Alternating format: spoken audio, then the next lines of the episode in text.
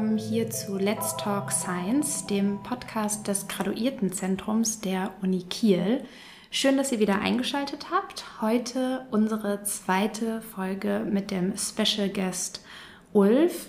Vielleicht für all die, die sich wundern, warum ist denn jetzt Ulf Ewert hier? Jemand, der überhaupt nicht promoviert, jemand, der schon voll im Berufsleben steht. Das ist ganz einfach so, dass wir uns hier gedacht haben vom Graduiertenzentrum, klar, auch in der nächsten Folge werdet ihr wieder einen Doktoranden hören, aber neben der Plattform für Leute, die in der Forschung stehen, die wissenschaftliche Karriere gerade beginnen, möchten wir euch auch mal ein paar Eindrücke von Leuten mitgeben, von Experten, von Expertinnen, die euch quasi erzählen, was ist Wissenschaftskommunikation konkret oder was kann man denn überhaupt beruflich damit machen? Warum ist es vielleicht auch wichtig und was für Möglichkeiten habt ihr hier an der Uni und vielleicht auch darüber hinaus selber Wissenschaftskommunikation zu machen, Wissenschaftskommunikation zu konsumieren oder vielleicht auch einfach nur Input für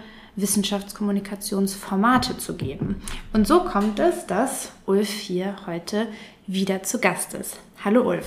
Moin. Und um ein bisschen reinzukommen, würde ich sagen, nehmen wir nochmal das Thema auf, was Wissenschaftskommunikation ist, für dich haben wir ja schon geklärt in der letzten Folge. Also für all die, die heute das erste Mal wieder einschalten, würde ich nochmal sagen, wenn euch das interessiert, was Ulf da für sich definiert, macht hier auf Pause und hört die Folge davor an. Ansonsten würde ich dich jetzt gerne fragen, um in das Thema gut reinzukommen, würdest du denn sagen, Wissenschaftskommunikation sollte einer breiteren Öffentlichkeit zugänglich sein, sollte da mehr gemacht werden. Ich habe auch mal Thesen gehört wie Wissenschaftskommunikation kann nur von den ForscherInnen über ihre Forschung selbst betrieben werden. Oder Wissenschaftskommunikation, das findet nur im Rahmen des Campus statt, also an einer Universität. Da, wo die Forschung halt wirklich zu Hause ist, ist natürlich auch die Frage, wie definiert man Forschung? Also Schule, das ist keine Wissenschaftskommunikation. Ist natürlich dann auch die Frage, was sind so Formate wie Quarks und Co. Also wo würdest du sagen, wo würdest du sagen, muss Wissenschaftskommunikation einer breiteren Öffentlichkeit zugänglich sein oder sollte? Oder sagst du auch, nee, genau das lief, was du hier gerade sagst, das sind die Thesen, denen stimme ich zu. Und das ist einfach etwas Campusinternes, Uni-internes, das gehört nicht so weit in die Öffentlichkeit.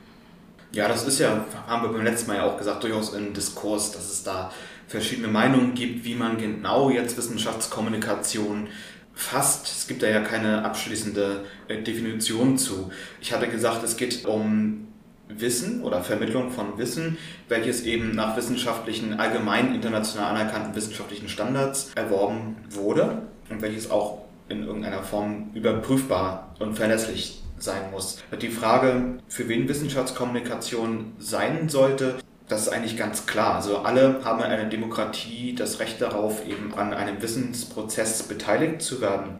Das ist nicht immer so einfach, wie sich das vielleicht anhört. Wissenschaftliches Wissen wird veröffentlicht in Papers. Die Sprache ist hauptsächlich Englisch, das heißt, man muss ja, das Englisch gut lesen können. Man braucht Zugang zu diesen Papern, die oftmals auch hinter einer Paywall sind, auch durchaus für WissenschaftlerInnen. Man braucht überall funktionsfähiges Internet heutzutage und muss dann natürlich auch noch das, was drin steht, verstehen können. Und das sind natürlich einige Hürden, die jetzt nicht für alle so einfach überwindbar sind. Und da kann die Wissenschaftskommunikation eben helfen, diese Themen, diese Inhalte verständlich zu machen und mehr Leuten eben auch Zugang dafür zu geben. In welcher Form, in welchem Format das jetzt passiert, das hängt natürlich einerseits davon ab, was man selber gerne mag, was man selber gut kann, wer meine Gruppen sind oder Menschen, vor denen ich spreche und was das für Themen sind und wie die sich darstellen lassen. Aber insgesamt gibt es erstmal keine Grenzen gesetzt, für wen Wissenschaftskommunikation da sein sollte. Jetzt gebe ich dir mal eine Steilvorlage. Aber wenn wir jetzt Corona auch nochmal Revue passieren lassen, wo siehst du persönlich das Potenzial von Wissenschaftskommunikation? Also gerade dort würde ich sagen, ist Wissenschaftskommunikation nochmal deutlicher in den Fokus gerückt und es sind viele Formate, auch wie Pilze eigentlich ja aus dem Boden herausgekommen, die sich jetzt mit Wissenschaft und deren Kommunikation beschäftigen. Wo sagst du, wo siehst du da Potenzial? Wo siehst du aber vielleicht auch Gefahr? Also, Oder eine Herausforderung. Gefahr klingt sehr bedrohend. Ja, Herausforderung ist, glaube ich, ein ganz gutes Wort. Also in, während Corona haben wir ja vieles auch mitbekommen und gesehen, also was Herausforderungen und Grenzen angeht. Das ist ja aber nicht nur Corona bezogen. Es gibt auch viele andere Themen, wo Leute vielleicht skeptisch oder ablehnend sind. Da gibt es so eine ganze Bandbreite. Also es gibt äh, natürlich das Ende der Skala, wo Leute auch ihre Überzeugung haben, wo sie dogmatisch drin sind und bestimmten zum Beispiel Verschwörungsideologien anhängen oder diese verbreiten aus welchen Motiven heraus auch immer und dann auch überhaupt gar nichts anderes hören oder sich überzeugen oder ja, diskutieren wollen. Aber es gibt vielleicht auch Menschen, die jetzt mit der Wissenschaft nicht so viel in Berührung sind und vieles einfach nicht verstehen und dann wahrnehmen, dass in der Wissenschaft auch diskutiert wird, dass manche Leute sagen so, manche so und verschiedene Quellen auch beziehen, die nicht alle aus dem wissenschaftlichen Bereich kommen und diese Quellen gegenüber einander vielleicht nicht unbedingt auch immer abwägen und einschätzen können. Wenn wir also Menschen haben, die jetzt nicht wissenschaftsablehnend oder feindlich, sondern einfach skeptisch sind, weil sie nicht alles verstehen können bisher, dann ist das genau die Herausforderung, diese Menschen zu erreichen und eben Sachen so zu vermitteln, dass sie es überhaupt erstmal verstehen können und einordnen können. Das, wir sprechen jetzt vielleicht, wenn wir an Corona denken, auch oftmals von der Erwachsenenwelt, aber das geht ja eigentlich in der Schule schon los. Also dass man dort vermehrt dann eben auch Schülerinnen und Schülern beibringt, wie wertet man eigentlich Quellen aus oder wie lassen sich Quellen einschätzen, was unterscheidet vertrauenswürdige wissenschaftliche Quellen von weniger vertrauenswürdigen, um damit dann später auch in die Welt rausgehen zu können und die Sachen, die da täglich ein, an Informationen auf einen einprasseln, vielleicht besser filtern und einschätzen zu können. Und da kann Wissenschaftskommunikation natürlich auch einen Beitrag leisten. Ja, finde ich auf jeden Fall auch nochmal wichtig zu sagen, dass das eben schon in der Schule beginnt und dass man da vielleicht auch ein Gespür dafür entwickelt oder vielleicht auch Interesse und Neugier in den Kindern weckt, auch vielleicht Dinge zu hinterfragen. Jetzt nicht tendenziell wissenschaftliche Fakten, aber trotzdem vielleicht mit einer gesunden Neugier und gesunden Skepsis Dingen entgegenzutreten, um vielleicht so wissensdurstig sozusagen zu sein und zu bleiben. Jetzt kommen wir tatsächlich noch mal zu etwas zurück aus der letzten Folge. Und zwar hat sich bei mir jemand gemeldet und mir das Feedback gegeben, Mensch, Zertifikatsprogramm, das interessiert mich. Das habe ich ja auch hier schon im Podcast ein paar Mal erwähnt, weil Jana Schmidt und ja auch Alice Hesse daran teilgenommen haben, Schrägstrich teilnehmen. Aber es fehlte noch so ein bisschen die Ausführung, wie ist denn das aufgebaut, was sind vielleicht auch Bedingungen dafür, kann das hier jeder machen oder nicht. Und da würde ich dich einfach nochmal bitten, dass du da uns ein bisschen mehr zu erzählst. Genau, das Zertifikatsprogramm ist tatsächlich fachübergreifend und auch sowohl für Studierende als auch Promovierende möglich. Das heißt, man kann das parallel zu seinem Studium oder seinem Promotionsstudium belegen. Ist dann so aufgebaut, dass ein paar Kurse, die wir dazu anbieten, aus einem Katalog dazugehören und wählbar sind. Obligatorisch ist der Kurs Wissenschaftskommunikation Grundlagen, aber darüber hinaus hat man auch eine Auswahl von anderen Kursen. Es ist ganz grob so aufgebaut für die Studierenden, dass es 15 ECTS-Kurse sind vom Umfang her, inklusive des Grundkurses Swisscom. Bei den Promotionsstudierenden haben wir es ein bisschen anders, da sind es insgesamt 144 Zeitstunden. Aber ansonsten ist es beides ähnlich und beides mündet dann letztendlich in einem praktischen Beitrag, der dann auch öffentlich sichtbar ist, also wie ein Science Show Beitrag, aber auch was Geschriebenes oder vielleicht etwas künstlerisch Geschaffenes kann dazugehören. Und dann zum Schluss gibt es eben so ein rückblickendes Gespräch und dann gibt es am Ende das Zertifikat dann eben dazu. Und wer mehr wissen will, kann sich einfach an Sabine Milde am Graduiertenzentrum per E-Mail melden und um ein Gespräch bitten, um ein Planungsgespräch was alles so dazugehört und welche Möglichkeiten es gibt für das Zertifikatsprogramm inhaltlich und zeitlich zu gestalten, beziehungsweise sich an mich wenden, wenn man studiert.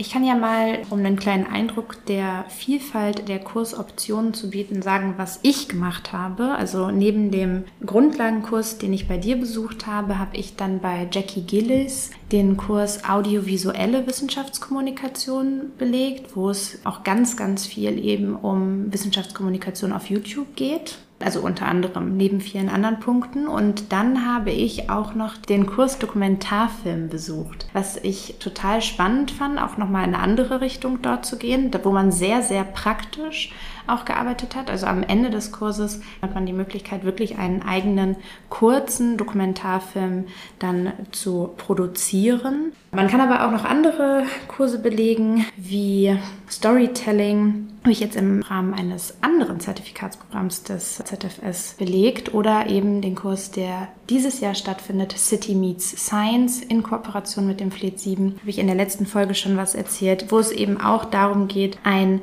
Thema sich rauszusuchen, was einem vielleicht auch am Herzen liegt, was die Stadt Kiel oder darüber hinaus Städte allgemein betrifft und das dann einem breiteren Publikum zu präsentieren. Und ich bin ein großer, großer Fan von diesen Möglichkeiten, neben der Uni, die oft doch sehr theorielastig ist, auch eben praktisch lernen und arbeiten zu können. Und für mein Gefühl einfach schon ein Handbuch mitzubekommen, was man im späteren Berufsleben absolut gebrauchen kann, wo man vielleicht das ist jetzt meine persönliche These und mein Empfinden, wenn man ausschließlich die theoretischen Unikurse besucht, ähm, nicht ganz so gut davor ist, wenn man dann wirklich ins kalte Wasser geworfen wird nach der Uni und eben ins Berufsleben einsteigt, da einen Kurs zu haben, wo man Präsentation nochmal durchgeht, wo man Sprechen übt, wo man übt, wie man auf andere vielleicht auch wirkt, wie man Geschichten spannend erzählen kann. Das finde ich schon sehr, sehr hilfreich und einfach auch etwas, was die Uni da wirklich auszeichnet, dass es dieses Angebot so gibt. Ja, was ich persönlich auch immer sehr spannend finde, ist eben, dass Studierende, Promovierende verschiedener Fächer und Fakultäten da eben auch zusammenkommen und dadurch natürlich auch die Leute aus unterschiedlichen Hintergrund kommen, was wissenschaftliche Sichtweisen und Arbeitsweisen angeht und sich darüber austauschen können. Wir haben ja vorhin schon gesagt, dass allein das äh, Thema, was ist Wissenschaftskommunikation im Diskurs ist. Ich frage am Anfang des Kurses, des Grundlagenkurses immer, was bedeutet für euch überhaupt Wissenschaft? ich versuche dann immer so die Gruppen am Anfang so zusammenzusetzen, dass in einer Gruppe immer ganz unterschiedliche Fächer oder sogar Fakultäten zusammenkommen. Und was dann dabei an Diskussionen rauskommt, ist natürlich besonders spannend. Also auch unterschiedliche Sichtweisen, Arbeitsweisen zu erfahren, um dann aber letztendlich auch wieder zu schauen, also wo sind wir der gleichen Meinung und wo haben wir Gemeinsamkeiten trotz aller Diversität in der Wissenschaftslandschaft. Ja, und zumal das zusätzlich auch nochmal, finde ich, ein bisschen das Feingefühl schärft, denn häufig kämpft man ja doch an der Uni mit gewissen Klischees und auch Vorurteilen gegenüber Fachbereichen. Äh, Sachen wie das ist Forschung und das ist ja nicht wirklich Forschung, weil man nicht im Labor sitzt oder keinen weißen Kittel anhat, um jetzt hier die Hardcore-Klischees rauszuholen, sind ja aber trotzdem irgendwo unterschwellig immer noch am Campus verankert. Und da habe ich immer festgestellt, ich habe ja genau das bei dir gemacht, dass es doch nochmal auf gegenseitiges Erstaunen getroffen ist. Oh, das machst du oder dazu forschst du. Mensch, da, ich hätte gar nicht gedacht, dass man in dem Fachbereich dazu was machen kann und dass man nochmal ganz anders auch sein Denken weiterentwickelt und reflektiert. Genau. Es sind immer mal wieder Leute dabei, die sagen, ja, ich weiß nicht, ob mein eigenes Thema oder meine eigenen Themen so geeignet oder spannend sind für die Welt da draußen, für die Allgemeinheit. Und da ist so dieses gegenseitige Feedback dann natürlich immer sehr viel wert, wenn man dann eben von Studierenden anderer Fakultäten oder Fächern gesagt bekommt, nee, ich finde das total spannend, was du machst. Ich hatte davon überhaupt keine Ahnung. Das kannst du auf jeden Fall mal in der größeren Allgemeinheit erzählen. Jetzt haben wir in der letzten Folge über die Science Show gesprochen. Jetzt gerade aktuell war sie ja auch viermal bei der Kieler Woche. Zweimal Science Show ganz klassisch, zweimal Ocean Science Show. Und das ist ja auch unter anderem eine Möglichkeit, wir kommen ja gerade vom Zertifikatsprogramm, dort dann eben sein praktisches Werk zu schaffen und auch vorzutragen. Vielleicht magst du irgendwie nochmal sagen, was ist so die Science Show? Was macht man da überhaupt? Und ich finde es ja ganz spannend zu sagen, was ist so dein Science Show Moment oder deine Science Show Momente? Vielleicht magst du uns ja mal ein bisschen an Anekdoten teilhaben lassen, um die Science Show hier in den Köpfen unserer ZuhörerInnen ein bisschen ja, auszufüllen, auszuschmücken. Ja, vielleicht ein bisschen kurz zur Geschichte der Science Show. Wir hätten letztes Jahr unser zehnjähriges Jubiläum gefeiert auf der Kieler Woche, ging wegen der Pandemie nicht. Nun hatten wir unser elfjähriges. Vor elf Jahren war ich selber in einem Fortbildungskurs bei Catherine Simmons, Show Your Science, mit der ich seitdem die Science Show organisiere und betreue sozusagen. Und wir haben uns dann unterhalten, unter anderem mit Avan Anzia von der ISOS, der Integrated School of Ocean Sciences und Sabine Milde vom Graduiertenzentrum sowie Wiebke Mattes vom ZFS, ob wir nicht mal sowas wie ein ja, Science Slam an der Uni machen wollen und haben dann von besagten Einrichtungen auch sehr viel Unterstützung bekommen und haben dann vor elf Jahren auf der Kivo den ersten Science Slam der Kieler Uni gemacht haben dann aber schnell festgestellt, äh, so mit diesem Ablauf, also mit Ranking, also erster bis vierter Platz, das ist eigentlich nicht so ganz, äh, was wir wollen, weil diejenigen, die dabei waren, die haben vorher in Kursen bei Catherine Simmons schon sehr viel Arbeit und Herzblut in ihre Talks äh, reingesteckt, aber klar, wenn man eine Abstimmung macht, irgendwer muss dann auf dem vierten Platz sein. Und darum ging es uns nicht. In der Science Show geht es uns darum, die Menschen hinter der Wissenschaft zu zeigen, Klar, die haben alle ein Thema, können erzählen, wie sie das machen, wie sie forschen an der Uni Kiel. Aber es geht auch darum, warum brennen die für ein Thema, also warum äh, hat das für die Menschen persönliche Relevanz, warum könnte das eben auch für das Publikum relevant sein. Das ist so der Kerngedanke der Science Show. Das heißt, wir haben sie dann auch umbenannt von Science Slam in Science Show, deswegen heißt sie so und sind seit elf Jahren damit am Start und bringen eben junge Menschen auf die Bühne, bereiten sie vor. Das heißt also, es gibt auch immer ein Coaching. Das ist mal ja, im Zusammenhang mit Kursen am Graduiertenzentrum oder am ZFS, mal auf andere Art und Weise in Workshops oder Individualcoachings, aber so, dass die Leute eben nicht völlig unvorbereitet auf die Bühne gehen, sondern da schon ein bisschen dran gearbeitet haben und auch selber sagen können, okay, ich bin jetzt so weit, dass ich mit meinem Thema an die Öffentlichkeit trete. Ja, und seitdem sind wir eigentlich gewachsen, so was Anzahl von Leuten als auch Auftritten angeht, also Kieler Woche, Night of the Profs und European Researchers Night, Schrägstrich Festival der Wissenschaft. Das sind so die Termine, die immer dabei sind, aber da sind auch ganz viele neue Termine und auch Anfragen von außen hinzugekommen. Wir hatten dieses Jahr zum Beispiel die erste Ocean Science Show, wo wir uns dann rein Marinenthemen gewidmet haben.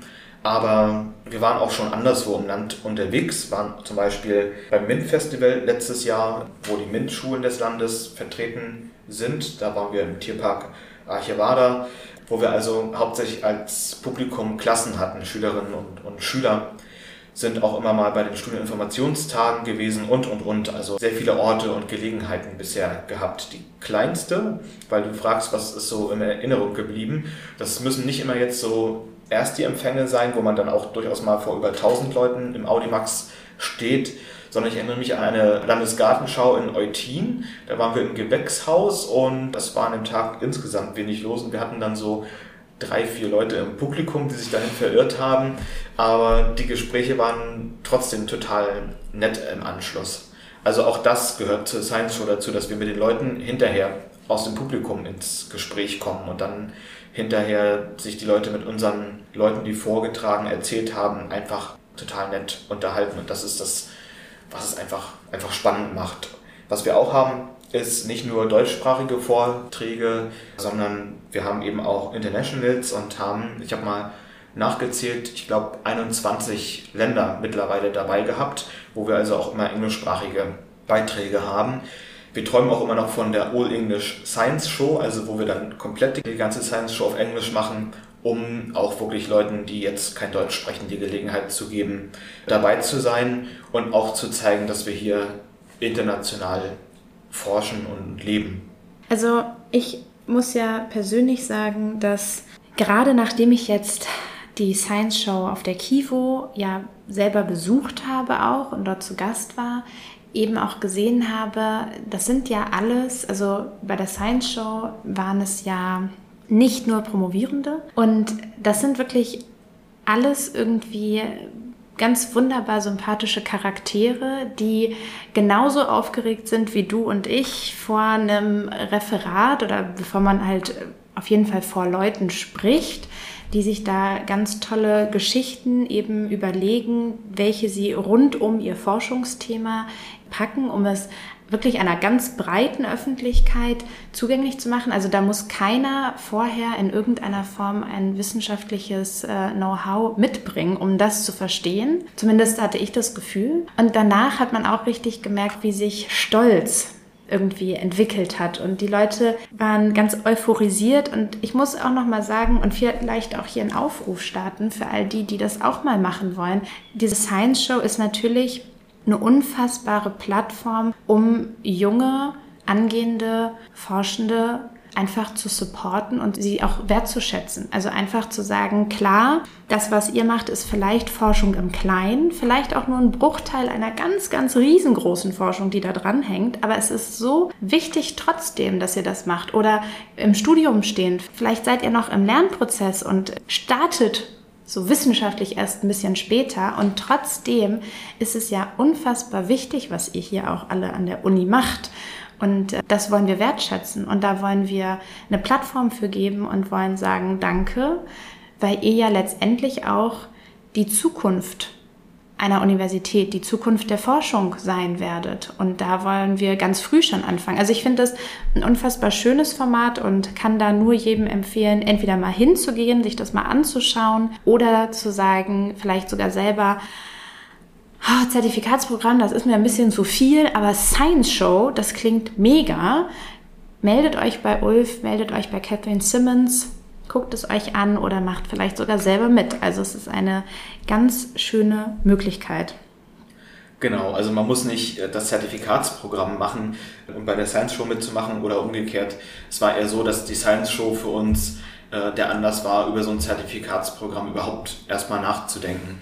Es ist auch so, dass die Science Show zwar überwiegend eben Forschungsthemen vorstellt, also das kann ja Doktorarbeiten sein, Bachelor, Masterarbeiten, aber dass wir eben auch immer wieder Leute dabei haben, die äh, vielleicht noch nicht so weit sind in ihrem Studium und einfach vorstellen, was mache ich eigentlich in meinem Fach und warum habe ich mich für diesen Weg entschieden.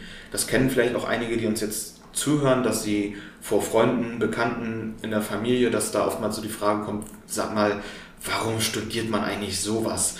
Und dann mit so einem Beitrag eben erzählen können, wo kommt diese Passion her und andere damit auch ein bisschen, bisschen anzustecken. Ja, finde ich auf jeden Fall eine sehr gute, sehr gute Sache und ich kenne den Moment definitiv. Also ich weiß, in meinem Bachelor war es so Geschichte, ja, aha, ja klar, kennt man aus der Schule, obwohl ich da immer noch mal betonen möchte, meist sind die Fächer hier an der Uni doch noch mal anders, als man äh, sie vielleicht aus der Schule kennt. Aber mein Zweitfach im Bachelor war Europäische Ethnologie Volkskunde. Und das ist für fast alle ein Fremdwort gefühlt, beziehungsweise man kann sich kaum was darunter vorstellen. Jetzt ist es im Master besser geworden, Medienwissenschaften. Da haben die Leute dann wieder zumindest, ah, irgendwas mit Medien, mhm. ploppt da auf. Aber du hast da schon recht. Also das hatten wir ja auch dieses Jahr bei der Science Show, dass wirklich jemand gesagt hat, also wenn ich jetzt hier meine Forschung erkläre, dann würde das wahrscheinlich den Rahmen sprengen und es wäre deutlich zu kompliziert, bis ich überhaupt richtig drin bin. Deshalb erkläre ich erstmal, wo ich herkomme und reiße das so ein bisschen an. Also ich touchiere meine, meine Forschung. Jetzt sind wir auch hier bei Folge 2 am Ende angekommen und ich möchte dich trotzdem fragen, so wie ich das schon in der Folge davor gemacht habe, welche Ziele du vielleicht fürs Netzwerk siehst. Was siehst du denn für Ziele für dich? Also wie soll es für dich persönlich weitergehen? Was hast du vielleicht noch für anstehende Projekte, für Visionen? Wie sieht so deine Viscom-Zukunft aus? Ja, wir haben ja jetzt sehr viel über Science Show gesprochen. Das ist auch klar, was das ist, aber ich habe ja auch schon gesagt, dass es in Zertifikatsprogrammen oder auch darüber hinaus darum geht, Räume zu schaffen für das Ausprobieren von Formaten. Und da gibt es ja noch viel mehr Möglichkeiten, sowohl was das Format angeht, ob jetzt jemand eine Podiumsdiskussion oder äh, Mitmachexperimente, Mitmachstationen oder vielleicht eine Ausstellung zu wissenschaftlichen Themen organisieren will. Also da gibt es ja verschiedene Möglichkeiten, es gibt verschiedene Orte, an die man gehen kann und da würde ich ganz gern auch wirklich noch expandieren mit jungen Leuten, die promovieren, studieren. Die brauchen natürlich dann auch eine Möglichkeit, irgendwo mit ihren Ideen dann auch diese verwirklichen zu können und anbringen zu können. Und da ist so ein Netzwerk natürlich sehr viel wert, weil wir einfach sehr viele PartnerInnen an Bord haben, die diese Möglichkeiten bieten können. Entweder einfach als Ort, also als physischen Ort oder einfach als IdeengeberInnen und äh, PartnerInnen und jungen Leuten mit Ideen zu unterstützen. Also noch mehr Formate, mehr Orte zu bespielen, vielleicht auch noch internationaler zu werden, für Internationals mehr zu machen, größeres Publikum zu erreichen, auch verschiedene Altersstufen auf verschiedene Formen zu erreichen. Also ich glaube, da geht noch viel, viel mehr. Wir sind durch äh, Corona jetzt ein bisschen ausgebremst worden, die äh, letzten zwei Jahre. Aber jetzt auch im Zusammenhang mit dem Viscom-Netzwerk Kiel denke ich, dass wir da sehr viel schaffen können in der Zukunft. Wenn man jetzt sagt, wie sieht so eine mögliche Viscom-Utopie aus? Utopie ist ja immer noch, ja, vielleicht mit ein paar Dingen, wo du selber weißt, es ist äh, nicht realisierbar, aber es wäre in deinem Ideal ein großer Wunsch? Gibt es sowas? Ja, also ich denke, was vielleicht so ein bisschen fehlt, ist so ein zentraler Ort, der auch von verschiedenen Seiten des Netzwerkes genutzt werden kann, an dem auch regelmäßig Veranstaltungen stattfinden. Also nicht unregelmäßig, sondern wirklich regelmäßig, dass da Programm ist, was im Jahr läuft und was verschiedene äh, Gruppen, also ob das jetzt Klassen sind oder Erwachsenengruppen, Familien ansprechen kann, zu verschiedensten Themen, was auch zu bestimmten Themen dann mal da sein kann. Also wenn es um beispielsweise Gesundheit geht oder um irgendwelche Themen, die für die Gesellschaft sehr relevant ist, diese dann aufgreift in Veranstaltungen und dass es so einen zentralen Ort geben könnte, wie zum Beispiel die, die Seeburg der Uni Kiel. Äh, wenn ich jetzt ganz viel Geld hätte, dann würde ich die Seeburg so umbauen, dass ein großer Eingang zur Kiellinie hin ist. Weil ich habe während der Kieler Woche auch schon wieder gemerkt, dass viele Leute sich gerade für den Ort interessieren. Die waren auch in der Science Show haben aber alle gesagt, okay, wenn man außen lang geht, dann sucht man immer erst so ein bisschen nach dem Eingang. Aber das wäre einfach, das wäre eine wirkliche Utopie, da Umbaumaßnahmen zu machen. Aber man kann ja auch manchmal ein bisschen spinnen. Auf jeden Fall. Und ich würde sagen, so verabschiede ich mal unsere ZuhörerInnen mit dem Aufruf, dass man auch mal größer träumen sollte, als es vielleicht realistisch scheint. Und ich meine, wir wissen es nicht. Vielleicht sitzen wir hier in meinen vorgeschlagenen fünf Jahren und du wirst uns von dem großen Viscom-Zentrum Kiel erzählen, wie es dazu kam. Und wie es dazu kam, genau. Ansonsten an all unsere ZuhörerInnen, wir hören uns ja, in einem Monat wieder. Also es gibt wieder einen Monat Pause und dann ganz regulär, wie ihr es gewohnt seid, werden wir hier einen Doktoranden zu Gast haben, Timon Hein. Und ja, mir bleibt es eigentlich nur noch zu sagen, vielen Dank, dass du da warst. Sehr das gerne. hat mich sehr gefreut. Und für alle, die jetzt sagen, ich habe noch mehr Fragen zum Zertifikatsprogramm oder ich habe Fragen zur Science Show oder Wissenschaftskommunikation, das ist irgendwie doch das erste Mal, dass ich das so richtig höre, was man da auch machen kann. Ich brauche da noch mehr Input. Ihr könnt natürlich selbstverständlich Ulf direkt anschreiben, kontaktieren. Ich werde da alles Nötige in die Show Notes für packen. Ihr könnt auch das Graduiertenzentrum kontaktieren. Ihr könnt natürlich auch mir eine Mail schreiben also bombardiert uns mit Fragen, gerne so wie auch mit dem Feedback von wegen Mensch, Zertifikatsprogramm, das klingt eigentlich super nett, aber da fehlte mir noch mehr Input und dann nehme ich das auch gerne mit in die nächste Folge und versuche da eure Fragen zu beantworten. Bis dahin, tschüss! Thank you.